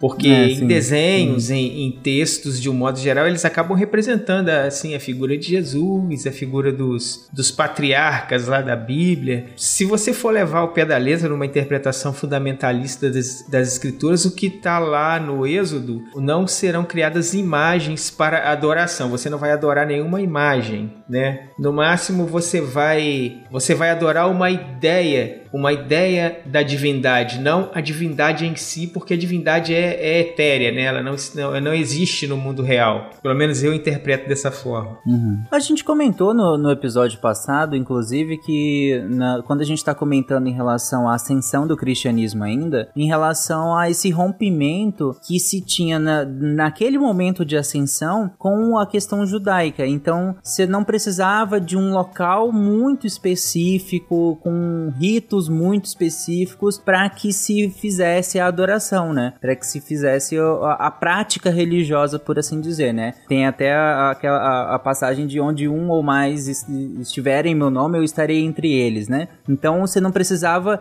dessa formalidade, dessa formalidade até geográfica, né? Arquitetônica, por assim dizer. E, e isso é, é, lá na base do cristianismo que nós comentamos lá no episódio passado, né? E aí a gente pula para 2021, a gente tem parlamentares cristãos falando que se não tiver igreja aberta durante a pandemia, é um ataque ao cristianismo. Pois é, daí você vê a, a contradição, né? Se Deus está em todos os lugares, ele não pode estar tá mais em um lugar do que em outro. Exatamente. Bom, mas fechando esse parêntese, né? Se vocês estiverem ouvindo, é porque durante a revisão esse parêntese continuou, mas pode ser que ele caia, dependendo do dia que revisar Perfeito. isso. Mas é isso, vamos lá então. E aí, assim, né? Uma das práticas que, que você vai encontrar em relação a isso é a tal da excomunhão, né? Porque uhum. se você pegar na história lá em. Nós tivemos várias querelas iconoclastas, né? Teve uma lá em 1730 que envolveu o imperador bizantino Leão III, cara que tem a alcunha de leão, merece respeito, para começar a conversa, Sim, né? Sim, com certeza. E o Papa Gregório III.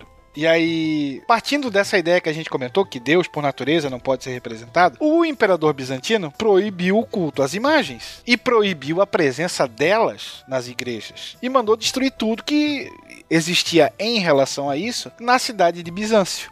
E aí ele ordena que o Papa, o bispo de Roma, faça o mesmo no Ocidente. E aí o que que o Gregório faz em relação a isso? Convoca um concílio e excomunga todos os destruidores de, de imagens desafiando aquela pretensa ordem e até mesmo a autoridade do imperador bizantino. Uhum.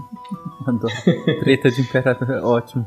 A, a, gente colocou aí é, na pauta as cruzadas é, para dar o contexto né, da Idade Média, mas a gente tem um cast inteiro, que é o 211, falando desse assunto. É, eu acho, eu acho importante a gente trazer só para poder fechar depois, né? Porque como a gente fecha aí na. A gente encerra quando a gente fala da, da reforma protestante, para a gente poder explicar esse contexto, né? Porque a partir das cruzadas você tem um retorno, né, do, do, do contato do Ocidente ali com o Oriente, né? E, e o, o crescimento, o desenvolvimento econômico, o renascimento, e aí para a gente chegar nesse, nesse ponto, né? Então, vamos lá, rapidinho. Bom, então como já foi dito, né, como já foi mencionado anteriormente, durante o século VII, né, enquanto na Europa Ocidental os reinos germânicos estavam disputando territórios, né, é, no Oriente a gente vê nascer um movimento político religioso extremamente forte que é o islamismo. E aí o mundo árabe se transforma. Né? Aos poucos, o islamismo vai se expandindo né, pela região. É, os muçulmanos vão iniciar essa expansão de seus domínios, ainda no, nos tempos do, do profeta Maomé, né, Muhammad. Mas a grande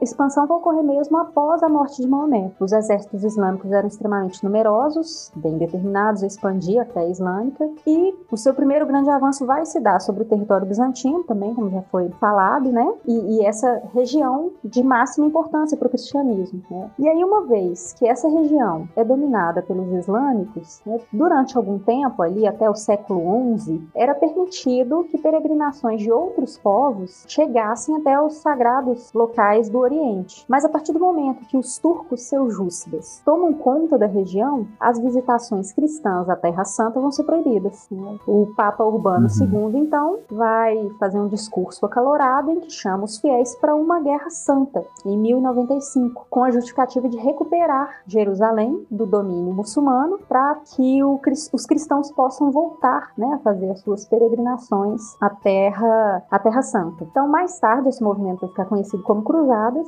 É um movimento que vai durar aí por cerca de 200 anos, entre os séculos 11 e 13. E o seu objetivo, então, inicial era expandir o cristianismo a outros povos, né, pregava o combate aos infiéis, né, aos praticantes de outras religiões ou aos cristãos hereges. E para encorajar essa população, a igreja vai fazer o quê? Vai conceder o perdão de todos os pecados, né, os participassem dessa empreitada. E aí muitos né, vão se vão se jogar aí nessa, nessa empreitada, mas óbvio que não só com, com intenção religiosa, só com a intenção de, de recuperar é, essa terra para permitir a visitação. Então você tem um interesse político de tentar conter o avanço islâmico ali no Oriente Próximo, até para mesmo tentar uma reaproximação entre a Igreja de Roma o Império Bizantino, né? Pensando aí numa, numa possível reunificação das igrejas aí por parte de, do Papa. E os próprios cavaleiros cruzados, eles tinham a intenção também conseguir é, acumular riquezas, principalmente os nobres que fosse, não fossem herdeiros diretos ali da, né, da, da realeza, do, do- da nobreza.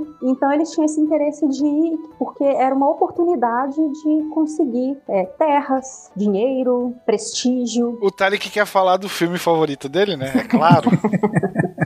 o verdadeiro documento verdade, inclusive. Quem fala mal desse filme é porque não assistiu a versão do diretor. É porque assistiu só a versão que saiu normal aí no cinema, não viu a versão do diretor. Aí sai falando mal do filme. Vocês respeitam desse documentário. Depois que inventaram a versão do diretor, ninguém nunca mais deu nota baixa pra filme. Mas essa, essa faz sentido, é sério, gente. Assistam a versão do diretor. Eu não vi a versão do diretor. Olha aí, tá vendo? Eu tô falando. o errado sou mal. eu, é isso aí. Mas a, a Tajla comentou em relação a, a essas trocas, né, é, que as cruzadas proporcionam, toda é, esses caminhos e trocas culturais, econômicas que, que é, as cruzadas proporcionam. E aí eu queria para finalizar essa parte que vocês comentassem qual que é a importância dessas trocas, até porque a gente vai comentar daqui para frente em relação à decadência de tudo isso que a gente tá falando. Você tem uma ponte ligando Ocidente e Oriente refeita. Então, é, não são apenas produtos orientais que chegam, você vai ter práticas orientais que vão chegar na Europa. Né? De produtos, pô, as especiarias chegam a partir das cruzadas, que depois vão ganhar ah, vulto nas chamadas grandes navegações. Então, o contato entre Oriente e Ocidente se torna extremamente intenso. Então houve isso. Uma cachorra enterrada em latim. Então, é proibido? Se é proibido, deve ser, porque é engraçado demais pra não ser. É proibido sim, é mais do que proibido. E é interessante que ah, a gente estava comentando, na hora que a gente comenta em relação à queda do Império Romano e, e alguns sincretismos que, que são, são estabelecidos na, naquele momento, que vão, claro, continuar ao longo de, de todo esse período que a gente comentou, mas nesse momento aqui a igreja se deu ao trabalho de começar a, a punir, na verdade, é, vertentes cristãs, né? Também. Exato. Então, na intenção de manter aquela unidade, aquela estrutura com hegemônica, né? Então a Igreja Católica começa a utilizar do seu poder para impor essa, essa hegemonia nas menores coisas possíveis. E aí todos aqueles considerados como dissidentes que discordassem, e às vezes essas discordâncias em relação à doutrina católica, como a gente vai ver já já, elas partem de coisas muito pequenas, de questionamentos muito pequenos, mas que em alguns momentos podem ser só aquele fósforozinho para acender uma coisa maior. Então, o que acontece é que para se firmar como o, o principal bastião da cristandade europeia, a Igreja Católica começa a perseguir, apontar e punir, né, essas cristandades dissidentes. Que tipo de coisa, Maria?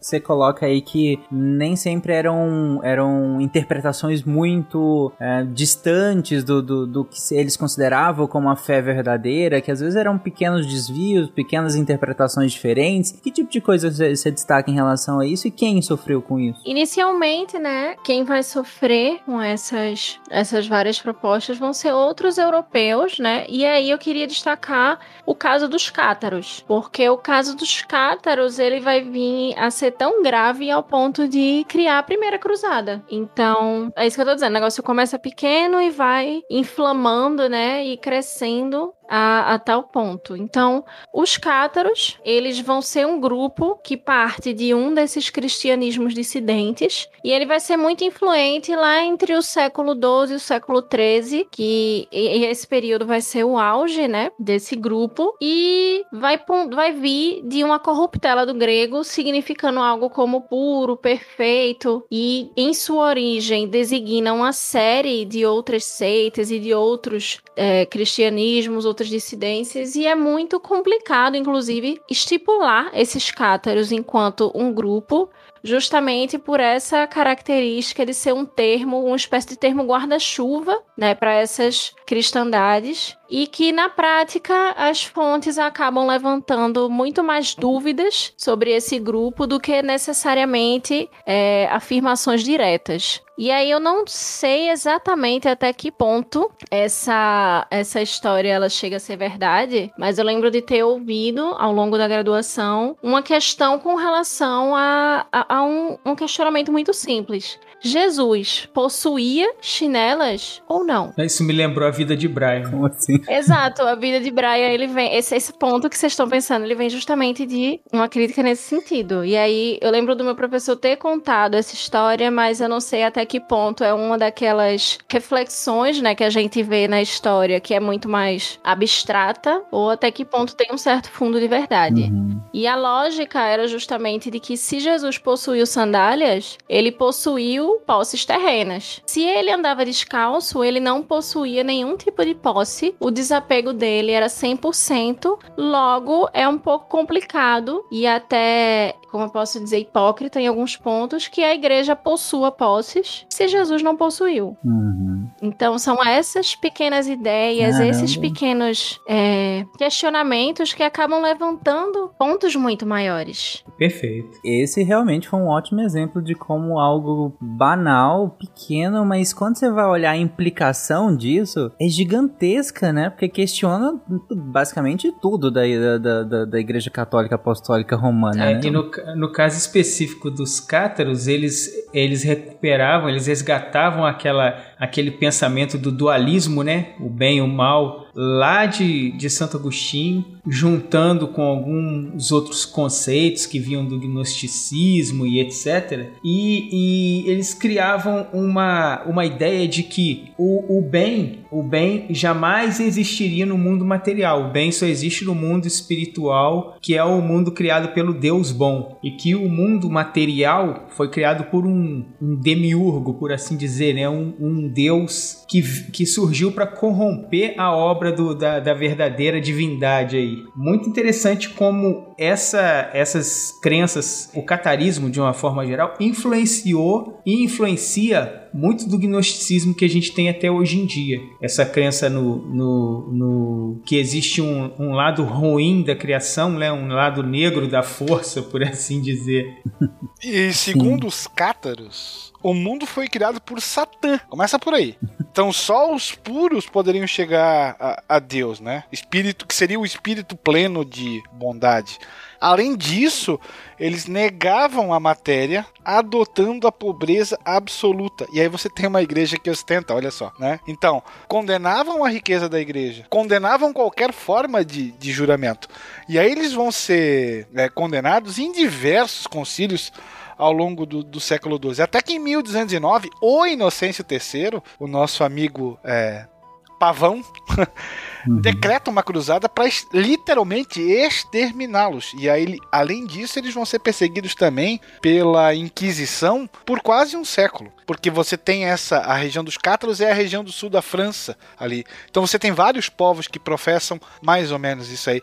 O que é paradoxal, né? Porque se você pegar a palavra, a, a, a origem etimológica da palavra heresia, ela vem do grego que significa escolher e aí, na Idade Média, em matéria de fé, não havia escolha, né? Sim. Afinal de contas, o cristianismo era a única religião aceita oficialmente e quem ditava as regras da fé, é claro que era a igreja. Na verdade, faz todo sentido que heresia se chama heresia no sentido de, dessas pequenas cruzadas, né? Porque as pequenas cruzadas era justamente isso, né? Era contra qualquer desvio, qualquer pensamento que não fosse esse da fé verdadeira, né? Qualquer escolha, né? É, normalmente, quando se fala em cruzadas, se lembram das cruzadas em direção ao Oriente né? Uhum. Mas existiram as cruzadas em direção ao Ocidente também. E a exemplo das cruzadas em direção ao Oriente, elas também tinham interesses políticos além do, do puramente religioso aí, né? Ah, tal qual a, a, as outras, né? Também interesses políticos, econômicos e religiosos e uma mistura de todos que fica difícil separar, né? Nesse momento. Bom, e aí a gente comenta que é, eu acho que hum, por várias vezes aqui a gente comentou em relação a, a um comentário que o Anderson fez de, de um êxodo se tinha de uma região mais campesina para cidades e como isso influenciou muito fortemente né, da, é, a questão da ciência, a questão da razão, a filosofia que embasa toda a, a fé cristã é, do, do, período, mas a, o avanço também disso vai contribuir com o enfraquecimento da própria Igreja Católica, né? É, exatamente, porque a partir do momento que o, que o comércio ele volta ali a, a se intensificar, né, nas cidades ali europeias, a gente tem uma certa incompatibilidade com o sistema que havia, né? Se no feudalismo ali você tem cada, cada senhor feudal ali poderia é, determinar diferentes taxações, né, diferentes valores e ter leis diferentes né, em cada um dos feudos, para os burgueses, né, para os comerciantes, isso aí já começava a atrapalhar. Dentro de cada território que eu for passar, eu vou pagar um, um valor diferente, aqui eu posso fazer tal coisa, ali eu não posso. Enfim, então já começa a ser interessante para esses burgueses que tenha uma unidade, né? Imposto é roubo, né? é escrito em latim, né? Então, é, alguns burgueses vão começar aí a, a, incentivar mesmo e a apoiar a ideia de transferência do poder para um rei, né? De uma unificação desse poder nas mãos de um rei específico para poder facilitar a vida deles. É, e óbvio, né? Em troca ali de, de benefícios, privilégios que poderiam ter, alguns senhores feudais vão também aos poucos se tornar apoiadores né, dessa ideia de unificação do poder nas mãos do rei, enquanto outros vão com medo aí de ter seu poder diminuído, sua importância e perder controle, vão ser mais resistentes à ideia. A igreja, óbvio, não vai ver isso com bons olhos, porque uma vez que, que o poder se centraliza, há um risco muito grande de que os reis se tornassem ali mais fortes que o Papa politicamente e a Igreja perderia o espaço que tinha até então, né? E que sustentou durante todo esse período aí da, da Idade Média. Então, uhum. é, entre os séculos 11 e 14, a gente vai ter alguns reis que vão conseguir sobrepor sua autoridade em alguns territórios e vão ter o que a gente chama de surgimento dos estados modernos. O poder do Papa em conflito com o poder dos reis né, essa igreja que antes controlava tudo, vai começar a perder espaço e ainda tinha a questão de que a igreja condenava o lucro, né, condenava a usura. dentro da ética cristã, é, era proibido, né, você é, é, era visto com maus olhos né, é, o lucro, a usura, e aí isso apresentava um entrave para o desenvolvimento da, da economia por parte dos burgueses. Então, os burgueses vão virar as costas aí, né, para o controle da igreja e falar, bom, agora a gente tem uma abertura uma possibilidade se a igreja não for tão dominante. Esse surgimento do, dos estados modernos a gente até já destrinchou bem, né, nos episódios de, acho que de constitucionalismo, né, nos, nos dois ou três episódios que nós fizemos da série de constitucionalismo, nós falamos muito em relação aos estados modernos e o seu surgimento e tudo mais. Aqui eu acredito que a gente fique mais na questão de como essa mudança vai mudar também a, a, as bases bases da religião católica, né? Da, da igreja católica, né? Como que, que essa mudança desses surgimentos dos estados modernos influencia na própria força da igreja católica, né? Já que nós falamos em Aristóteles, eu acredito que a urbe, o meio urbano, a cidade,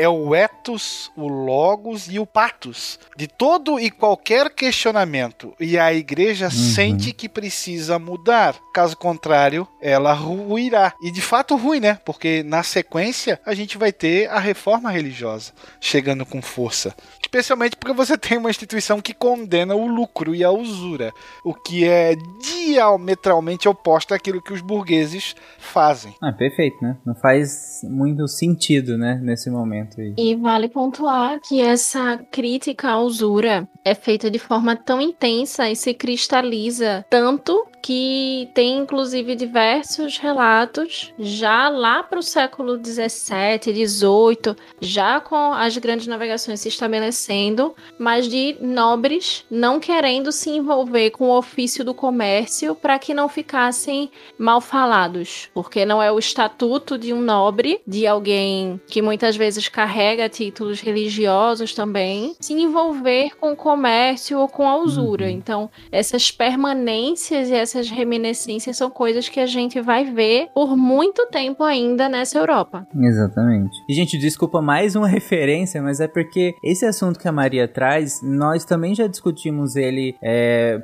profundamente lá no episódio sobre trabalho. Aí o longínquo episódio sobre trabalho, que vai estar tá, todos os episódios que eu tô citando aqui, que todo mundo tá citando aqui, vai estar tá na postagem desse episódio, é, os links deles todos lá, e a gente cita lá, principalmente lá no contexto do Max Weber, né? Da ética protestante e o espírito do capitalismo. É, então a gente aprofunda bem nessa questão do, do, do trabalho aí, do, do, ofício, por assim dizer. Eu achei interessante que, que, citar isso, porque lá tá bem aprofundado, né? Só completando que, paralela a toda essa, toda essa movimentação no seio da sociedade, né, do, da ascensão da burguesia, do surgimento aí do, do humanismo, né, o renascimento já no século 14, 15, é, internamente a igreja também estava sofrendo algumas convulsões, assim, algumas críticas internas, né?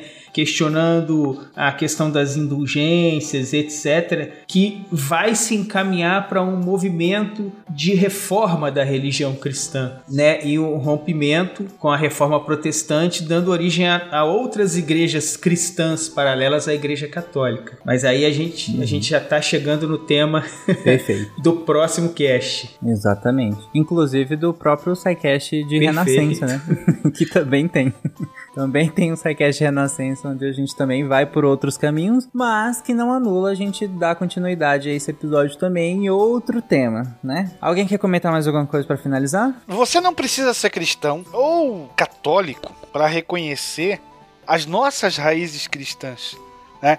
Você não, nós, o Brasil não viveu a Idade Média. Nós não vivemos nela, mas parte dela continua a existir no nosso modo de ser e no nosso modo de pensar, inclusive. Então, cuidado quando você pejorativamente rotula a Idade Média como sendo algo das trevas, algo ruim.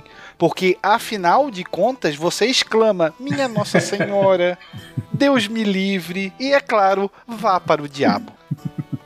Além disso, você vai pra faculdade, senta e fica vendo alguém falando nas, lá na frente sobre coisas que você deve aprender sem questionar Aca muito. É. Também vem disso aí. Mas aí, no caso, é uma herança ruim. Né? Acaba substituindo uma crença por outro tipo de crença, né? E é isso. Guacha, faça as honras. O Guacha não vai finalizar. Toda vez que eu rostei, o Guacha não finaliza o episódio. Não sei por que eu peço ainda.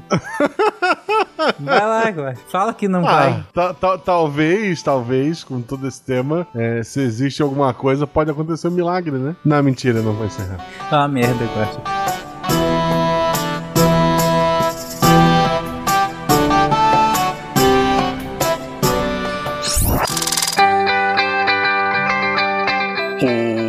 Oi. E aí, gente? Lê nos textos dessa semana? Olha, tá muito bom. Se você ainda não leu, tá perdendo demais. Segunda-feira teve texto do Augusto César. E não é à toa que a Deb gosta tanto de Games no Lab. A série é incrível. Como que o, Augusto César consegue utilizar games como pano de fundo para falar de ciência. E nesse texto, né, Games no Lab, paraquedismo, Battle Royale, aerodinâmica e quem ficar por último vence, aproveita e apaga a luz. O Augusto César vai falar um pouco sobre o paraquedismo, a história, a física por trás e tá sensacional, confere lá. Na terça-feira teve um texto do Marcel Ribeiro Na verdade um spin que ele fez na forma de texto. A variante Delta está escapando das vacinas em Israel e se você já ouviu falar alguma coisa disso, mas achou meio estranho ou ainda não ouviu, vai lá ver para você não cair em fake news. Na quarta-feira a gente teve um texto do Cretino, Confusões Frequentes sobre Evolução, e ele vai falar um pouco sobre os mitos em torno da evolução e como que algumas concepções do dia a dia são meio equivocadas. Aliás, Cretino tá com um canal novo no YouTube de divulgação científica, o Cretinópolis, vai lá dar uma força para ele. Na quinta-feira, o Thiago Dias escreveu o texto Escalas Musicais, Acordes e Afins, em que ele vai usar a, música como um todo para falar um pouco de matemática, a matemática por trás da música. Confere lá. Na sexta-feira, o Marcel Leal escreveu o texto Uma escola sem aulas, sem disciplina e sem notas notas. E ele vai contar de uma experiência que tem lá de, de uma escola lá de Portugal, muito interessante para a gente pensar um pouco a nossa prática de ensino aqui no Brasil. Confere lá, todos esses textos você encontra em www.deviante.com.br e se você também quiser se tornar um redator deviante, manda um e-mail para contato@saicast.com.br. Aqui é o André Trapani, assistente executivo adjunto de revisão da Guardiã do Portal Deviante e parece que eu ganhei o Battle Royale, fiquei por último, aproveito e apago a luz da Torre Deviante. Até mais! Este programa foi produzido por Mentes Deviantes. deviante.com.br Este programa foi editado por Tapcast. Edições e produções de podcast.